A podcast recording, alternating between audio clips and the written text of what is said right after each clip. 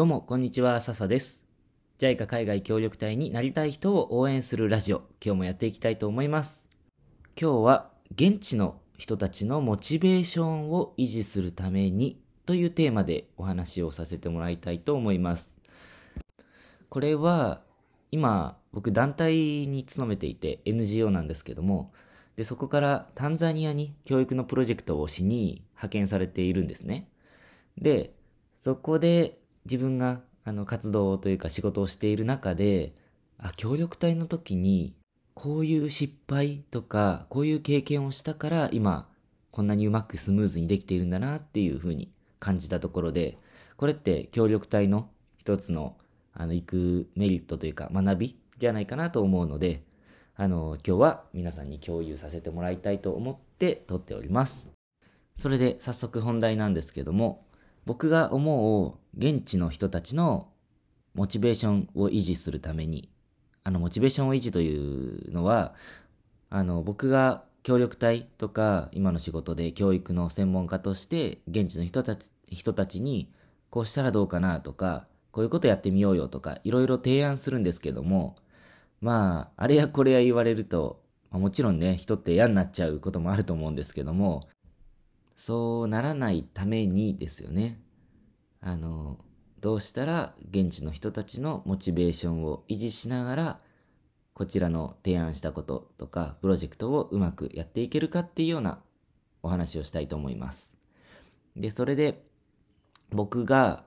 あの、こういうこと気をつけた方がいいんじゃないかなって考えてることが、実は3つあります。で、その3つ1つずつ紹介していくと、1つ目が双方の考えをマッチさせる。2つ目が効果の実感を持ってもらう。3つ目が現地との関係づくり。この3つになります。1つずつあの説明していきますね。1つ目の双方の考えをマッチさせるっていう部分は、これは現地のニーズっていうのと、こっちの理想っていうのがずれていたり違っていると、もう全然話にならないんですよね。あの、これうまくいかなかった例をまず説明します。紹介します。僕がパプアにいた時なんですけども、あの、例えば、現地の人たちの授業がずっと黒板に、あの、教科書の内容を文字だけバーって書いて、で、生徒がそれを写してるだけ、ノートに書いてるだけっていうような授業が多いんですよ。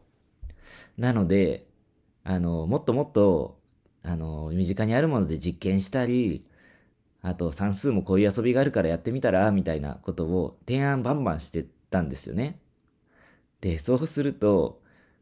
先生たちもそれがいいと思ってやってる人たちもいますし、もちろんね、あの、いいと思ってない人もいますけどね、いいと思ってる人たちもいますし、で、自分も子供の頃にそうやって暗記を繰り返して、で、それなりに点数を取れてきた方たちなんですよね。先生になった人たちって。だから、まあ、これがこの国のやり方なんだって言い返されちゃいます。ってこ、っていうことがありました。で、あとは日本はこうやってるんだよ。だからこうや、こういうやり方やってみたら？みたいに提案してみると、いや、やっぱここはパプアだからこんなことはできない。それは日本だからできるんだ。日本の子供はもっと優秀だからこういうことができるんだとかね、言われちゃったりするわけです。で、なんでできないのって、まあこれ言ったことはないですけども、多分なんでできないのって言ったら、いや仕事増やすなよって言われちゃったりするのかななんて思いますね。うん。まあそりゃそうですよね。だって、日本でも、まあいろんなね、うまくいってないことがあったとして、それで外国人の人がいきなり来て、で、もっとこうしろ。で、ヨーロッパではこうやってるんだ。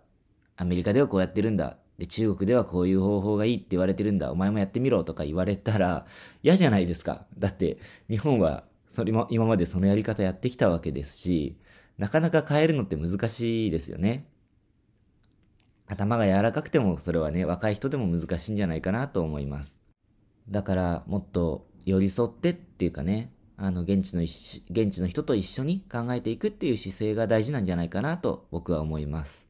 で、どうやって改善していったかっていうか、今、どんな風にタンザニアで仕事をしているのかなというと、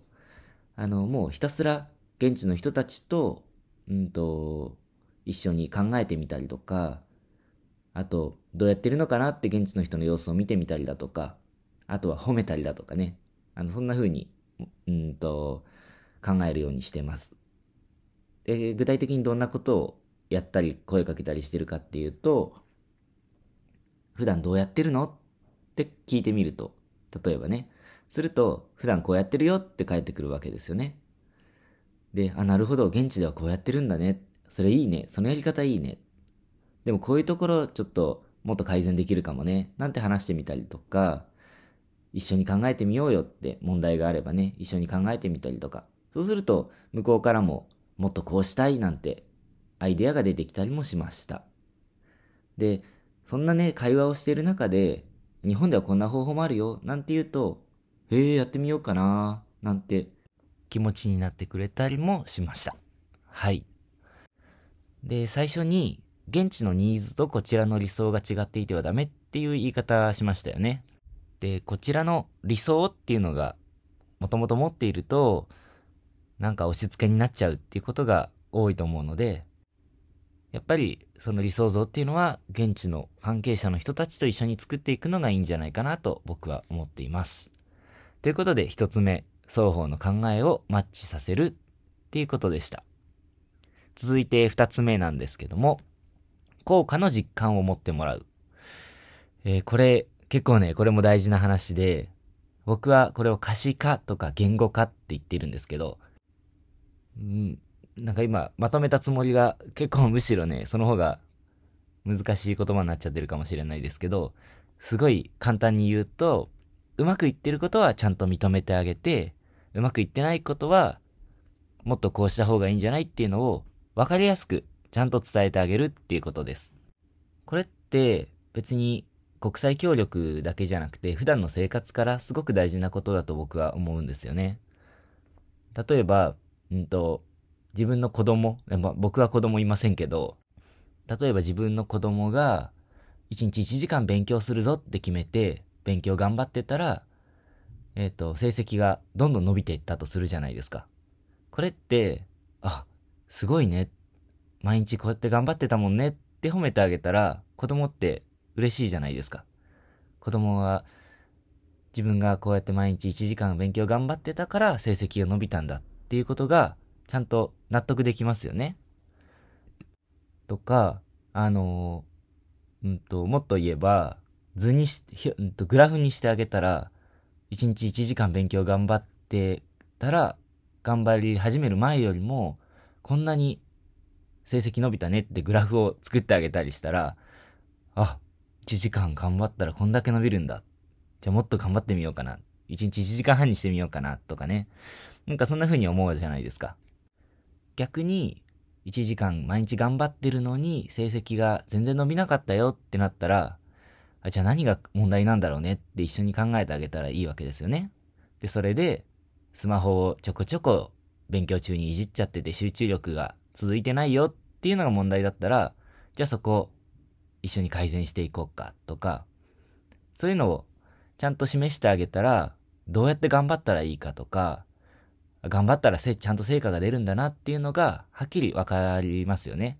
そしたら、モチベーションってどんどん上がると思いません？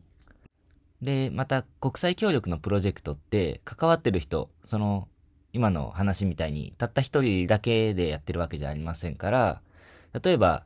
僕が今関わってる教育のプロジェクトだったら、生徒も関わってるし、授業をやるのは先生だし、管理職の人たちもいますし、生徒の保護者もいますし、で、えっ、ー、と、日本からご支援をしてくれている、奨学金出してくれている支援者の方たちもいますし、この人たちをどうやって巻き込みながら、ちゃんと、あの、うまくいってることとか、うまくいってないことをはっきり示してあげるかっていうのが大事かなと僕は思います。例えば、えっ、ー、と、授業のうん、内容をもっともっと生徒が興味持てるように、で、成績が上がるようにっていうプロジェクトをやっているとしたら、生徒にとっては授業が前よりもすごい楽しくなって、で、成績がアップしたっていうのがはっきりすればいいわけですよね。そしたらもっと頑張ろうっていう気持ちになりますよね。で、先生にとっては、あの、例えば僕が授業を見ていたとしたら、あの授業良かったよとか、あの時の生徒に対する発言というか、声かけ良かったよねとかっていうと、あ、こういうのがいいんだな。あ、僕のやってること成果出てるんだなって、うんと、モチベーション上がりますよね。あとは管理職だったら、学校の知名度が、うんと、なんていうのかな、アップするというか、生徒の成績が伸びて、あ、この学校っていい学校なんだなって周りに認められたら嬉しくなるし、保護者だったら、まあ子供の成績が伸びれば嬉しいだろうし、あの、ご支援してくれてる方にとっては、うん、何かな？支援している生徒がすごく楽しそうに授業を受けているとか、あと成績が伸びたっていう報告があったら嬉しいわけですよね。で、そんな風に関わってる人たち、あの、一人一人が、うんと、その、みんなで頑張ってるプロジェクトっていうのの成果を、そうやって見えたり、あと、課題を乗り越えられたら、関わってる人たち、誰もが本当にやってよかったなって思えるような、そんなプロジェクトになると思うんですよね。そんな風に僕は心がけてます。これが二つ目ですね。効果の実感を持ってもらうっていうことでした。で、三つ目なんですけども、三つ目は現地との関係づくり。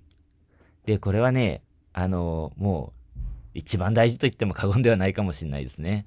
さっきから大事大事、全部大事大事って言ってますけど、うんと、もうこれが全ての土台かなって思います。コミュニケーションっていうのが。コミュニケーションがなければ、うん、うまくいってなければ、絶対にプロジェクトはうまくいかないのかなって。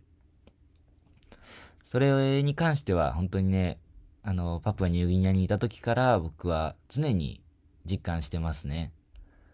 あの、現地の人たちに一緒に働いてて楽しいよって思ってもらう努力をしたりだとか、あと、一緒に悩んだり、一緒に考えたり、一緒に解決をしていく。で、一緒に笑う。そんなあのー、関係を作っていくのが大事かなって思います。だって、例えば外国人が支援しに来てて、ね、まあお金は出してくれるかもしれないですけども、あの外国人、なんか上から目線であんま好きじゃないなって現地の人たちから思われてたら、やっぱりモチベーションって上がんないと思うんですよね。それより、あの外国人、あの日本人、なんか俺好きだなあいつの言うことだから頑張ってみるかっていうような関係が築けてたら、おそらくプロジェクトってうまくいくのかななんて思います。で、僕なりのね、こういう時に、あの、現地で使えるというか、大事にしてるコツがありまして、それは、現地語で挨拶をしたり、あと、現地語で冗談を言ったり、あの、現地、現地語ならではのジョークみたいなのが結構あるんですよ。これ言ったら面白いって笑ってくれるっていう。で、そういう笑いを取れるようになったら、すごい距離縮まりますし、あと、まあ、あとは、一緒に過ごすってことですかね。一緒にご飯食べたり、一緒のもの食べたり、時にはね、一緒にお酒飲んだり、休日一緒に過ごして遊んでみたり、うーん、まあ、喧嘩することもありますけど、ちゃんと仲直りをするとかね。かそんな風に一緒に過ごしていくと、プロジェクトって、どんどん成功に近づいていくのかななんて思います。すごいね、簡単そうに見えて、これが意外と難しいんですよね。はい。ということで、現地のモチベーション維持のためにっていうテーマで今日はお話しさせてもらいました。あの僕の答えは3つ。答えじゃないな。僕の伝えたいことは3つ。え1つ目が双方の考えをマッチさせる。2つ目が効果の実感を持ってもらう。3つ目が現地との関係づくり。以上の3つになります。もしご意見、ご感想、ご質問などありましたら、ぜひぜひ Twitter のメッセージで送ってください。こういうテーマでお話ししてほしいっていう、あの、ご希望の、ご希望？依頼も受け付けてます。はい。ということで最後まで聞いてくださって、本日も本当にありがとうございました。次回もまた聞いてください。それじゃあ、またねー。